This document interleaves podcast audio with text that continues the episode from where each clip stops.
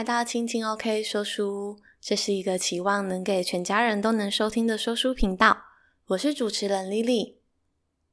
本集节目想要和各位听众朋友分享的书籍是《你拥有世界上所有的时间》，副标为“用集中感知力活出没有极限的人生”。作者为丽莎·布罗德利，出版社为方志出版。那么，首先先来谈一谈我为什么会想要分享这本书。其实，因为最近呢，就是我自己非常的关注时间的运用。那我觉得，主要是因为我回到职场上班后，我觉得变成说，只有能自己运用的时间，就只有下班的那段时间。那上班的那段时间，我可能就是集中在我上班的作业。但是呢，我觉得。在我的阅读经验中呢，的确也有帮助我的工作，不管是思考啊，还是实际上的一些业务处理方法。但是呢，时间好像一天就是二十四小时，这是我最常听到的。但是这本书呢，它的说法很妙。他说，其实呢，每个人的时间其实都是一个有弹性的，所以其实真的我们是每个人都拥有二十四小时吗？又或者，其实我们受制于钟面上的数字了，所以呢，时间对我们来讲总是很有限。这本书听起来很玄，他说，不管你相不相信，但是呢，你拥有能力将时间放慢、延长或者是弯曲时间。这本书呢，将会改变你看待时间的方式。如果你觉得他讲的很玄学呢，其实这本书呢，他举出了非常多科学的印证。他说，透过了心理学。脑科学、量子物理理论等各种方式，结合了时间的概念，我们去理解时间的结构，并从中了解，其实时间它具有流动性以外，它具有可塑性。希望我们可以透过这本书的分享跟阅读呢，让我们成为自己时间体验的主人。不知道你有没有一种经验，就是你好像。非常专心的做一件事情，然后时间不知不觉好像就放慢了。当你一个回神，没想到，诶，已经完成了这么多的事情，或者是这么短的时间，你的情绪竟然就已经稳定下来了。但是回过头一看，钟面上的时间竟然只过了五分钟。对，那其实我是有经过这样的感受。那其实。我觉得最常是在我早晨起来练习瑜伽跟冥想的时候，因为我觉得有时候我们早上起来，新的一天展开的时候，会对生命很有热情，那你会有很想很多的事情去完成，对，那这当然是一件好事嘛。因为如果每天起来都觉得不想面对今天，那反而更糟。但是呢，因为就是急着想要去做很多事情的这种想法。会让我们觉得一天好像急急忙忙的就要展开了，时间好像会不够用。但是呢，我让自己养成的一个习惯就是，不管如何，我今天的一早开始，五分钟也好，十分钟也好，二十分钟、四十分钟都好。对，那我就是让自己先做五分钟、十分钟的冥想，再进到瑜伽练习里面。那在那样的时间，有时候我会觉得，诶，我的身心已经达到了非常平静的状态。但是我一看手表，哇，才过了十分钟的时间，我觉得这真的很神奇。那不知道各位听众朋友有没有在做什么样的事情的时候，也体验过这样的感受呢？是在听一首爵士音乐的时候呢？还是看一场电影？还是你在做什么样的事情会进入所谓的心流的状态？心流是指什么呢？它是指一种当我们人全神贯注在自己所做的事情上面的一种状态。那种状态呢，好像就进入了无我的状态。在这样的时间里，你好像忘记了时间的存在，忘记了空间，甚至你忘了你自己。你只完完全全的专注在你所做的，你充分的感觉到一种身心合一、毫不费力的状态。对，那很多运动员在比赛的时候，他们可能会说自己进入了所谓的心流的状态。那如果你对心流有一点兴趣的话呢，在我们这个节目的第三十九集《你怎么过今天，就怎么过今生》的那一本书籍分享之中的内容，也有分享到心流的体验。那我们就开始进到本书的内容分享喽。作者说，如果你觉得时间正从你的指缝间溜走，而你对于此感觉无能为力，那么这本书呢，就是要帮你从时间是你的敌人的这个幻觉中解放出来。我觉得呢，好像我们日常的生活中，我们常常会去规划时间，好像就是我们要把分分秒秒都做很好的运用。那我们希望时间呢，可以在自己的掌控之中，但是有时候好像越去跟时间对抗的这件事情呢，好像把它当成一个敌人，你要击败他的这种想法，反而会让时间好像越来越不够用诶。所以呢，作者说，希望我们可以成为时间的创造者，把时间当成我们的盟友，而不是我们的敌人。不知道各位听众朋友是怎么过完，就是你的一天，或者是你的一天是不是是很有意识的在过完今天呢？那有时候啊，我们对于我们日常日复一日要去做的事情，虽然是周而复始的去做，但我们可以思考一下，我们是否带有意识去做这件事，还是我们每天就是刷牙洗脸，然后上班下班，然后上学放学等等。对，那即便我们在做这些事情的时候，如果你觉得它枯燥乏味，那你就会觉得好像是开启了一个自动导航模式哦。我今天就是必须要到学校，必须要到公司哦。然后中间感觉时光飞快，好像好多人好多事在支配你的时间，然后这样就下班了。还是呢，你是带着意识在做这些事情？作者分享了所谓的集中感知力，这个其实呢就是我们的意识，这将有助于提高我们的工作效率。除了提高工作效率以外，我觉得更棒的是呢，它其实呢能够让我们的压力感觉更少了，而且会感觉到更多的自由自在的感受，而且可以达成我们的目标，就好像有一种时间在我们充分的运用之下，完成了我们想要达成的目标。所以作者分享，他觉得意识呢是所有问题的答案，这是一个找到时间跟人生的关键钥匙。一开始看这本书的时候啊，也许有些人会跟我一样，就是他觉得这本书讲得好玄哦，就是时间不就是每个人都是这样子吗？为什么时间可以伸缩、可以延长又可以放慢？这到底是什么？这是科幻小说吗？对，但是其实呢，作者说这竟不是科幻，而是一个科学。那我们就回到了所谓的感知跟意识这个部分。作者提到，感知呢能够改变时间的体验。书中分享，因为如果你依然认为时间是种不可改变的线性力量，就算是有一些科学已经提出了反证，那么接下来你就很困难，没有办法成功的练习接下来提到的东西。所以呢，作者说，时间是一部分的物理，一部分的感知。我们的时间体验的物理部分，其实。特征是爱因斯坦重力和相对论，而在于这个物理的这个部分呢，爱因斯坦和其他类似的科学家跟学者研究也有提出，他们认为其实时间是可以像橡皮筋一样被伸缩、拉长、延伸、扩展和收缩的。那在于另一个部分，时间感知的部分，它的特征就是量子理论的神秘奇幻部分了。当我看到这一本《你拥有世界上所有的时间》的时候，一开始我是被它的标题吸引。那后来开始进入书中的一些内容的时候，我觉得我真的是挖到宝了。对，因为我觉得在过去我对于时间的认知真的就是非常的线性的。那我对于一些什么，呃，爱因斯坦啊的什么时间啊，还有一些量子科学，我完全是一知半解。顶多是在英雄片那个蚁人里面有看到所谓的量子科学。那对于我这来说，这些东西非常的陌生。那所以这本书给我了一种全新的时间的概念。那至于我能不能够实践，或者是我能不能有意识感知到呢？我还在练习。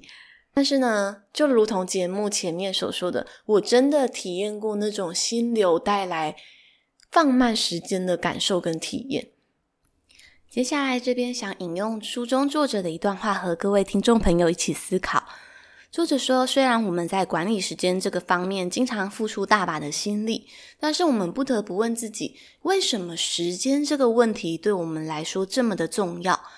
那其实这个问题之下呢，其实我们应该要问自己的是：我现在该做什么呢？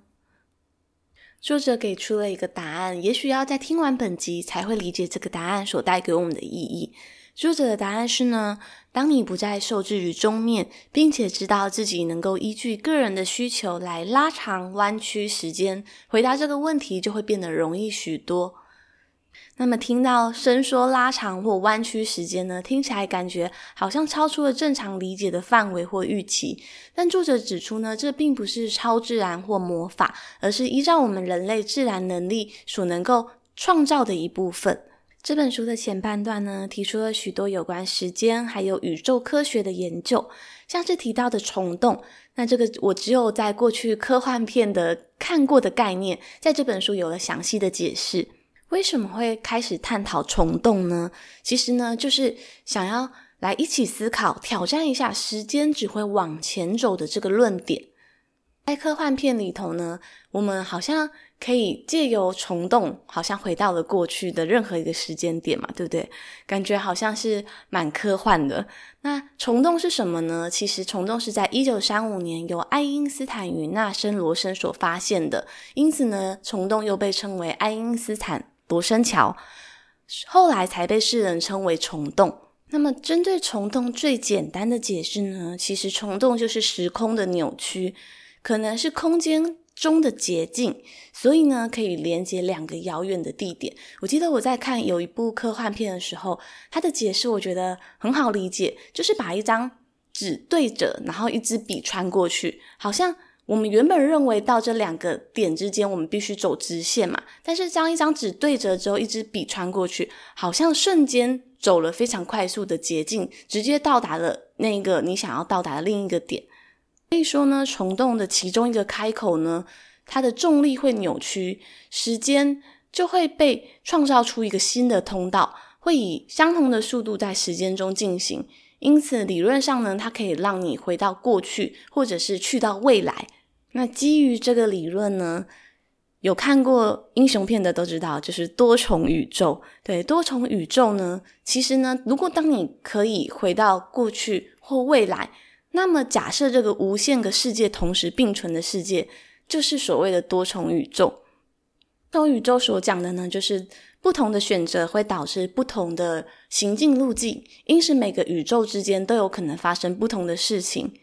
那么本书的前半段呢，他花了蛮多的篇章在讨论一些比较深奥的，譬如说量子残结啊、量子理论。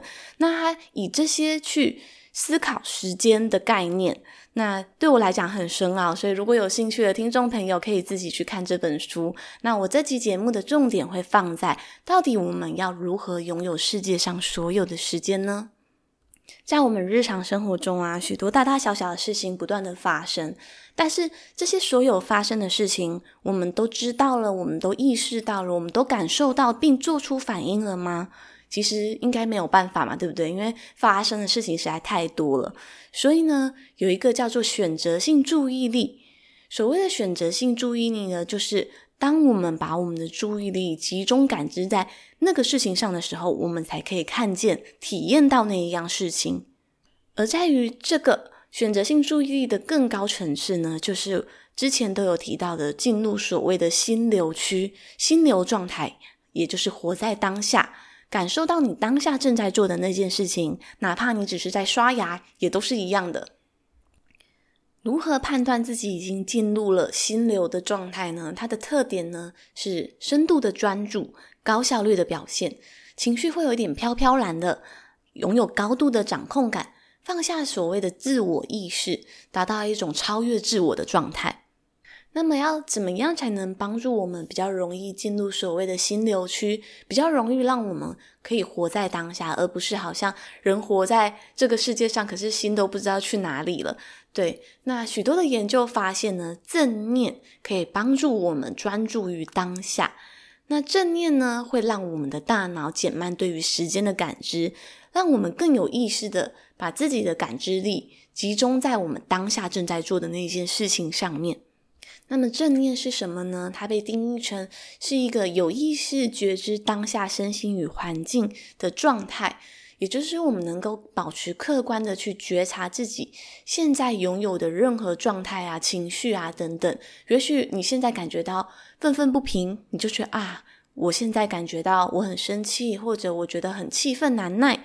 对，那我只是觉知到了，我并不去批评或者是判断。哦，我现在很生气，我该做出怎么样的反应？对，我们只是觉知当下的意思，就叫做正念。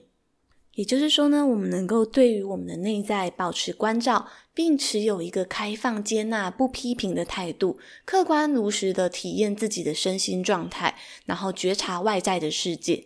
所以说，有时候在冥想练习的时候，也会刻意透过正念冥想来训练自己这一个部分。那有时候在冥想的时候，难免会分心。对，那那个时候，如果我意识到自己哦，我现在分心了，那我有意识的感受到哦，我分心了，再把意识静静的拉回来，这其实就是一种正念的练习。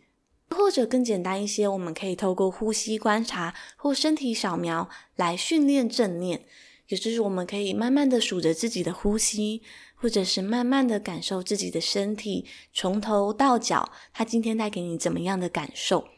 甚至有一些人呢，他们会去参加所谓的正念体验营。对，那我是没有参加过啦。那我听到觉得很神奇，就是他们可能就是大家会去到一个地方，然后开始就在那边静坐，然后练习正念冥想。对，那。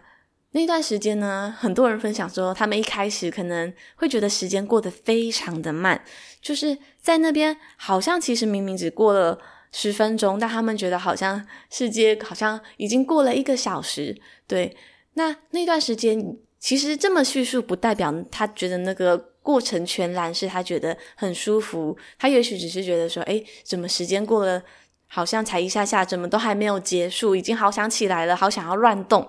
对，所以呢，这同时呢，也印证了作者所说的，一个人感知到的时间流逝速度呢，在某种程度其实取决于观察者，取决于观察者的预期，他预期时间会怎么样经过，会怎么样流逝。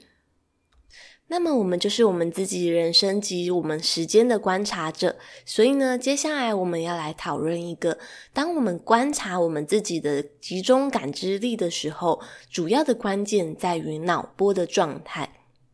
大脑的研究呢，在如今已经相当的普遍。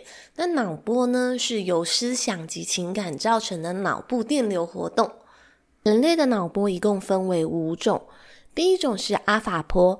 阿法波呢，会让人感觉到放松、自然，就是一种感觉，做白日梦的感觉。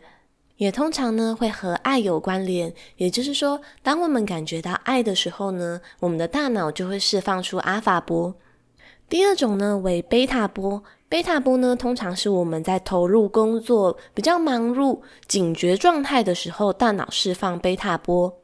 那接下来第三种是西塔波，西塔波呢，通常啊是在我们静心感觉到自己的时候，会释放出西塔波。那第四种呢为贝塔波，贝塔波呢，通常我们平常比较少感知到，因为通常是在我们进入深入睡眠、我们潜意识的时候。那么最后一种第五种为伽马波，它是一种高度集中感知力的状态。它这种时候呢，一样会具有意识，但是我们的感知力依然存在，是一种高度集中感知力的脑波。那通常呢，也有研究指出，释放这种脑波的时候呢，与你感恩的情绪有关系。所以总结以上呢，为什么要探讨脑波呢？是因为作者分享啊，当我们的意识注意到我们自己现在正在感觉哪一些情绪，或者是觉察我们身边事情的时候呢，他的脑波就有可能会改变。嗯、在上述的介绍，不知道你有没有听到？就是，诶，当我的大脑波呢开始逐渐到阿法波是放松，西塔波是一种静坐静心冥想时的，是通常会释放的波长。那贝塔波是我们睡觉的时候嘛？那伽马波是一种高度集中感知力，跟我们的感恩相关。所以呢，如果要让我们的脑波处在一个比较放松、自然的状态的时候呢，那当然我们就是要去有一些爱的连接感受，然后感恩身边的他人。那还有一点，我觉得我们可以平常可以练习可以做的，书中也有引导的呢，就是静心跟冥想。在过去的节目中呢，我们也有分享到所谓的冥想跟静心。那以前我总是常常听人家说，诶，冥想啊、静心的好处很多。那自从他开始冥想之后，发生了什么神奇的事情？对，然后我总是觉得好像好像就是在旁边看，都不知道到底发生了什么神奇的事情。于是呢，我就决定自己来实验看看。那到目前呢，我已经持续冥想，每一天早上大概持续一年多了。我觉得它带给我的改变，真的是我的内在情绪比较稳定，我比较不会有很激动的情绪。那当然，我们的生活中还是一样会有忙碌的时候，但是就好像。在静心冥想中呢，它有一个概念，就是说，其实我们平常我们的人总是会有一个猴心，就是像猴子一样躁动，不能安分，不能静下来的那个心。我们的大脑也是，就像猴子脑一样，好像很忙。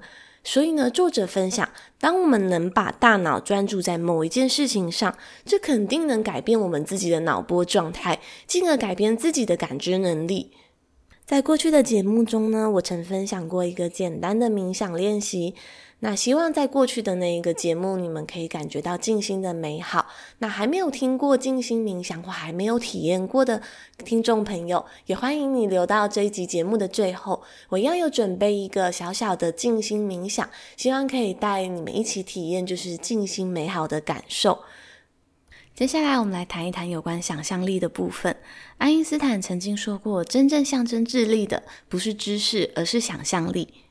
想象力呢，就好像我们的创意啊，或者是我们能够在脑中创造一个画面感，这是形成我们新的想法、概念、知识、外部图像的能力。那这些能力呢，会影响我们思考、创作跟实作方面的等等。想象力造就出来的理论跟发明，这些理论跟发明对于科学啊、艺术还有很多的领域都有很大的贡献。所以呢，这证实了想象力是非常重要的。那想象力之于时间呢？作者说呢，想象力能够创造我们的现实。在很多人小的时候啊，可能都会。相信自己可以用就是思考啊，或者是天马行空的想法来影响内在的世界，不受外在的很多的干扰。作者称这种内在的想法或想象力能够影响外在现实的这种思考方式呢，又称为魔幻思维。这种体验呢，其实在科学上也有一些相关的研究。但是随着我们的成长呢，这种思维最终就会被一些主流的想法、社会思考啊，或者是主流科学所取代掉。不过呢，还是有一些成年人，他们的魔幻思维会一直维持着。还有科学家认为呢，成年人如果他们持续经历魔幻思维的话，我们可以相信自己用想象力来影响外在的物质世界，好像是大脑异常嘛。但是呢，其实最新的脑科学研究显示啊，其实我们是可以透过想象力来改善我们在运动或者是其他体育活动或者是其他相关运用层面的表现，是实际上的表现哦。也就是说，人的感知会影响物质的现实，这是一个科学家所找到的一个证据。那非常显而易见的一个实际上的例子就是安慰剂效应。那什么是安慰剂效应呢？其实呢，就是在一些呃临床实验中的病人啊，他们会在被告知自己有在接受真正真实的治疗，但是事实上他们并没有，可能那个药物或者是那个治疗是并没有。实际上的效用，所以就好像是一场演戏的这种感觉，对。但是事实上呢，他们接受到的这些假的治疗，却可以对他们的实际上病情或身体状态产生实际上正面的影响。关于这点呢，其实我是非常相信的。之前有跟各位听众朋友分享过，就是我过去长期就是罹患一个罕见疾病，那也受到这个疾病许多种种的痛苦跟治疗的漫长。那有一段时间就是真的是病入膏肓了，然后我看了蛮多有关自然医学的这种书籍。对，那我的真实感受是呢，如果有需要接受一些呃。西方科学的医疗的时候，就是千千万不要把自己的心态封闭起来，因为说真的，我很感谢，就是可能西方医疗这一块，就是帮助我，好像获得了重生的生命。因为经历了骨髓移植之后，就是现在在恢复期的我，好像重新的获得一次新生的机会。但是也是能说，我过去看那些自然医学的东西没有帮助到我吗？我觉得其实不是，我觉得它帮助到我最多的就是信念，就是你要相信自己会好起来。我觉得这就好像是在这个安慰剂效应里面，虽然没有真实的投药，但是患者本身呢，他们的心智状态或者是相信的信念已经被改变了，所以这场治疗才会真正的产生效用。所以自然医学。我觉得他放在我心中的一个信念就是，我相信自己会好。那当我再去接受了西方医学的治疗的时候，我觉得他是给我一个非常强而有力的信念陪伴。对，但是其实我当初在看一些有关自然疗法的东西的时候，因为其实一开始面对骨髓移植，真的会很害怕，我会一直问自己：我真的必须要接受这样的治疗吗？所以我就去研究一些有关。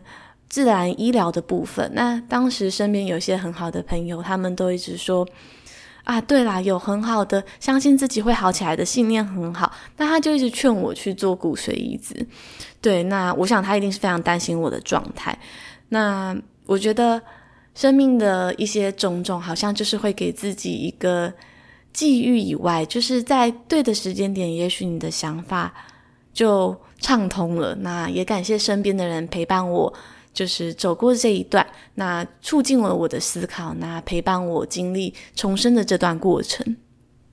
那书中作者也有提到呢，就是所以呢，我们到底要如何运用想象力来体验我们的未来？就是你要想象那件事情已经完成了、发生了，你正在体验那一项事情被创造出来的感觉力，这样就能够带给你好像一种放松跟满足的感受。除此之外呢，这样的状态也能够帮助你，就是到达你更理想中你想要达成的状态。所以呢，就是当初我在面对骨髓移植这场治疗的时候，其实它最糟的风险当然是有可能会面临死亡。那我也不是没有想过这样的可能，但是当我决定好要去做这件事情的时候，我跟我老公就想着。只要经历过这场治疗之后呢，就是我就会变成新的。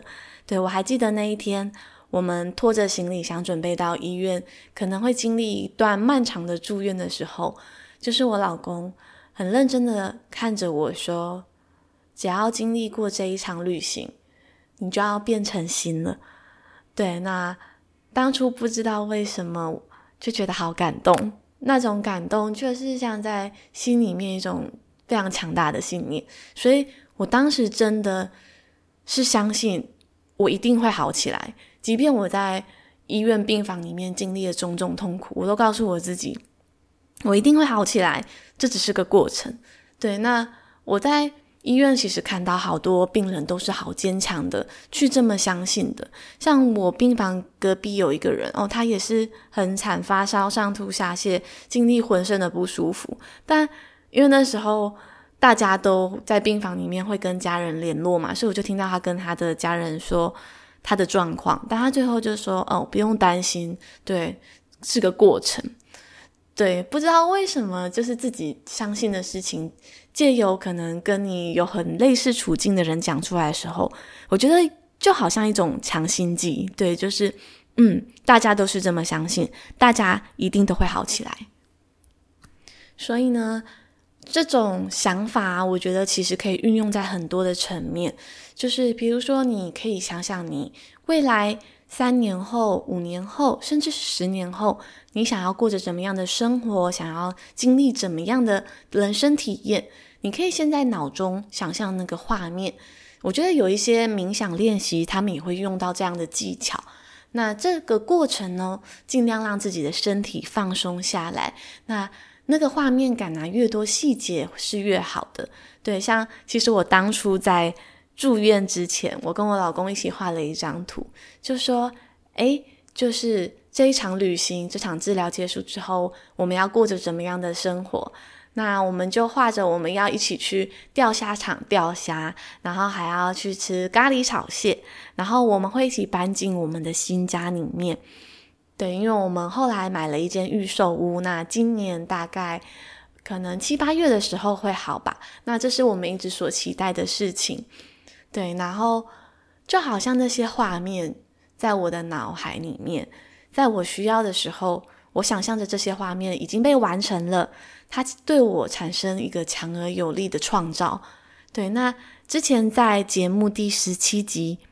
只工作不上班的自主人生中呢，也有提到，就是如何运用一些想象来想象未来的自己，那将会帮助我们更有可能达成自己那个状态。那我觉得人其实是蛮需要图像啊、文字啊，来制造自己的一种创造力。那为什么在本集有关探讨时间的书籍会谈到这个想象力去创造未来的事情？其实主要是因为有时候。人好像会过于拘泥于过去不好的回忆或恐惧之中，又或者是陷入一个对未来过于憧憬，而以至于没有办法好好活在当下的这种状态。书中有一段话呢，他说：“陷入对于过去的遗憾、对未来的恐惧无尽循环之中，将会使我们无法进入集中感知力的状态，因此也就没有办法掌握时间了。”所以呢，也就是说，当我们的集中感知力在于哪里，这将会改变我们的时间体验。例如说呢，我们如果将我们的注意力、意识、感知力一直放在过去的痛苦上，不管是与童年回忆，或者是可能在求学阶段的种种，又或者是你更小的时候所发生的事情，虽然那些事情让你感觉到非常的痛苦，但是呢，如果我们一直没有办法把内心的这个结打开，重温过去的痛苦呢，好像就是你每天日复一日，你的今天就在经历过去的痛苦。那些痛苦的事件呢，并没有成为你的过去，因为你现在仍然在经历那些负面情绪的纠缠。书中解释呢，创伤、懊悔，戴上过去的眼镜来看待现在所产生的结果。虽然未必一定是一件很糟糕的事情，毕竟了解你的过去是如何形成的来龙去脉非常重要。但是呢，如果我们不断地透过过去的眼镜来看待现在，就成了过去的呈现。你的现在就好像变成你过去的延伸，甚至你好像你人在现在，但是其实你的时间轴还在过去，会使我们没有办法进入真正的现在。这段话听起来好像有点玄妙，尤其是后面的“真正的现在”到底是什么意思？我人就在当下，难不成我还有可能活在过去或者是未来吗？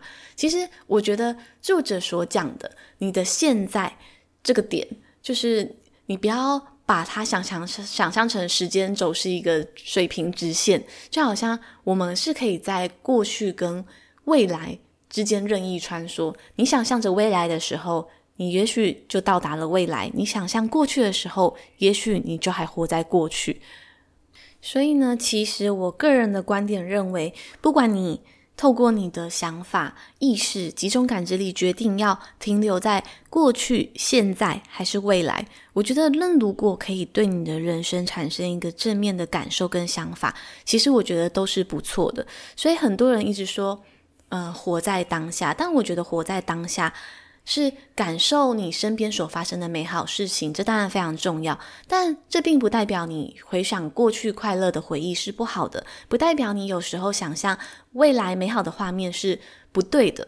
对，那但我觉得对于未来的想象就是要适度，不要想象后而过于执着，因为那反而会干预你的现在。就是你现在会因为一直卡在你未来的执着里而活得很痛苦。书中继续提到呢，虽然经历过去的那些创伤可能会引发人们一些健康且正常的情绪，这些情绪包括愤怒、焦虑、恐惧和悲伤，但是这些情绪会随着时间的推移，当事人会获得疗愈而消退，但是有时候也会面临到一些人，他们没有办法消化这些情绪，导致于他们久久没有办法好转，而阻止了创伤的愈合。所以呢，其实我们要相信自己的大脑是具有可塑性的，因为研究都已经告诉你，诶，我们的人脑不是固定的，我们会不断的更新改变。甚至对于过去的事件，你会做出不同的反应。对，那这些神经可塑性呢，可以帮我们的大脑啊进行自我治疗。甚至呢，有可能大脑的理解跟神经连接不同了，也有可能影响我们外在，可能你很在乎的一些病症，比如说包含了书中提到的自闭症、中风、帕金森氏症等等。那我觉得这一本好像在谈时间的书啊，其实我觉得它很像在谈正念，就是当我们把我们的意识放在哪里的时候，我们可以创造出那个现在啊，或者是过去跟未来。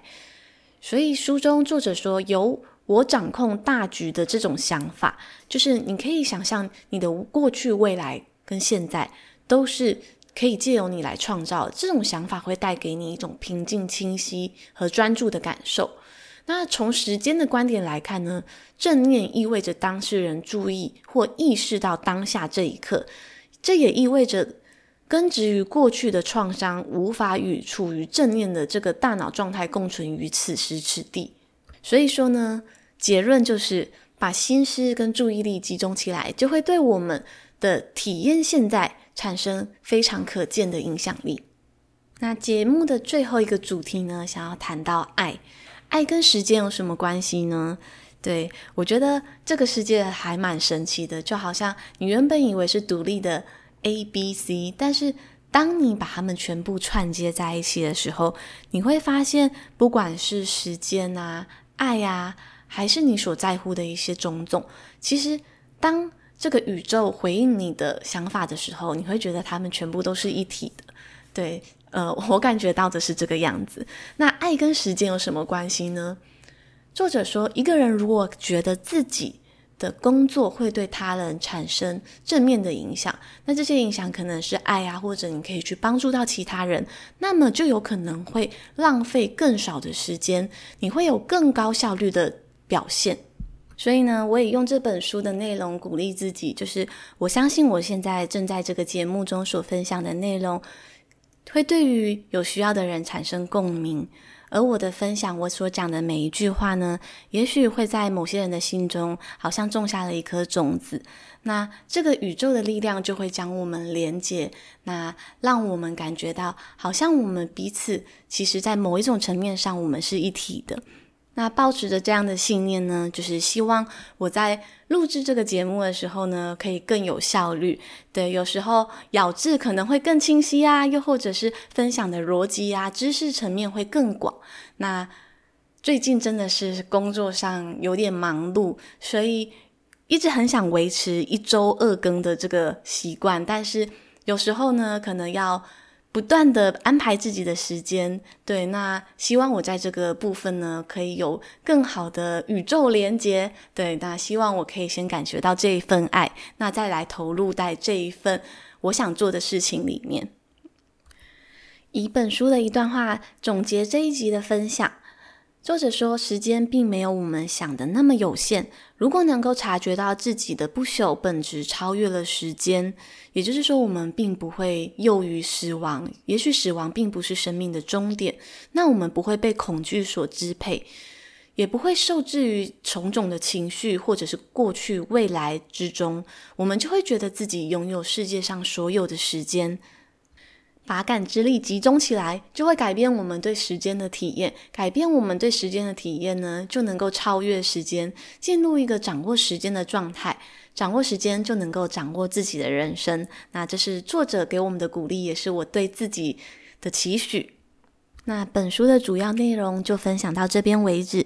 接下来节目大约五分钟的时间呢，我会放在一个正念静心冥想的引导上。所以，如果你这时静静听着节目的话，欢迎你一起跟我们进行正念冥想。那你可以把身边的灯光稍微调暗。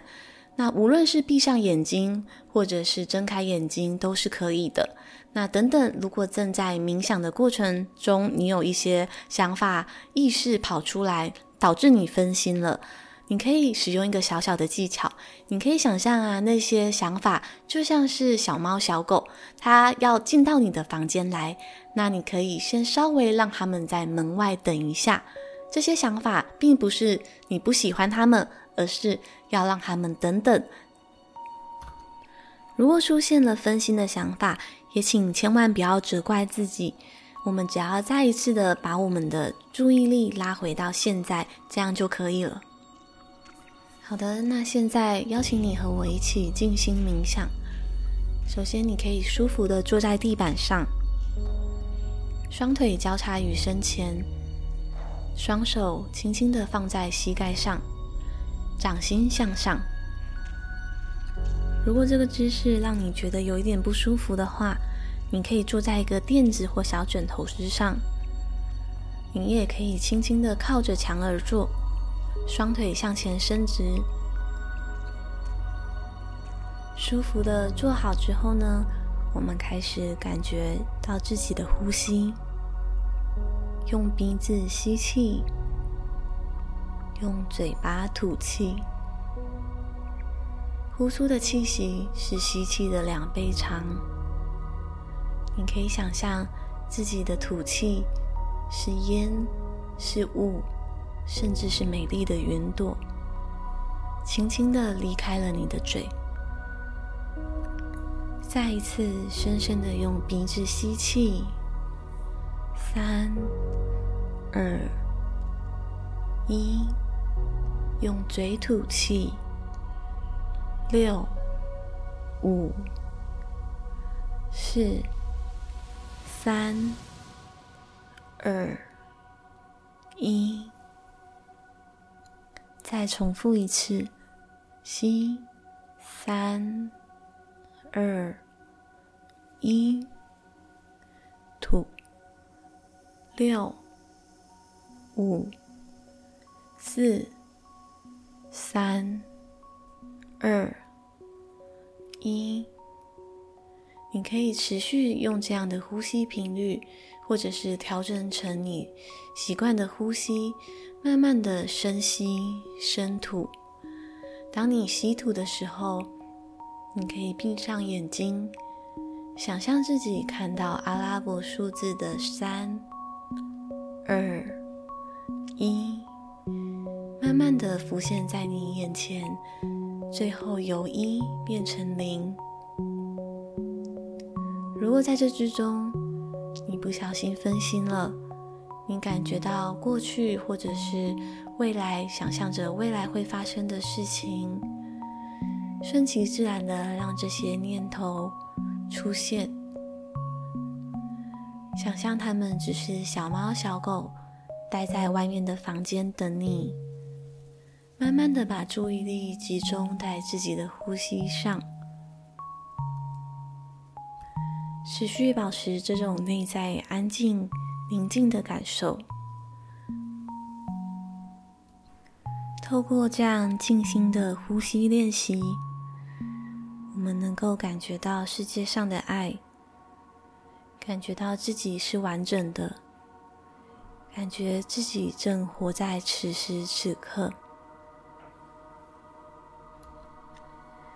感觉到自己的存在，正连接着你所在乎的他人，连接着这宇宙万物的能量，连接着这世界上你所认为宝贵的时间。这些时间将连接着更完整的你。再一次的深吸深吐中。你感觉到时间连接着你，创造出更美好的存在。你能够运用这些时间显化内在的自己。接着，我们可以静静的把眼睛来打开，再一次的停留，感受这样静心美好的感受。感受着你与周围的种种事物、与人、与你所在乎的一切密不可分。想象你在周围所创造的一切中看到你自己，你是美好的创造者。时间将会给你充裕的展现，时间将会不受任何形式的限制来到你身旁。你将会拥有世界上所有的时间。如果你依然沉浸在这样静心美好的感受之中，你也可以持续这样呼吸的深吸、深吐。那我这边的冥想、正念、静心就引导到这个部分。感谢你和我一起冥想，一起收听这集节目。一如既往的感谢你的收听。如果喜欢我的节目，也别忘了留言和我分享。也欢迎你留言和我分享你静心练习后的感受。那我们就下次阅读时光再见喽，拜拜。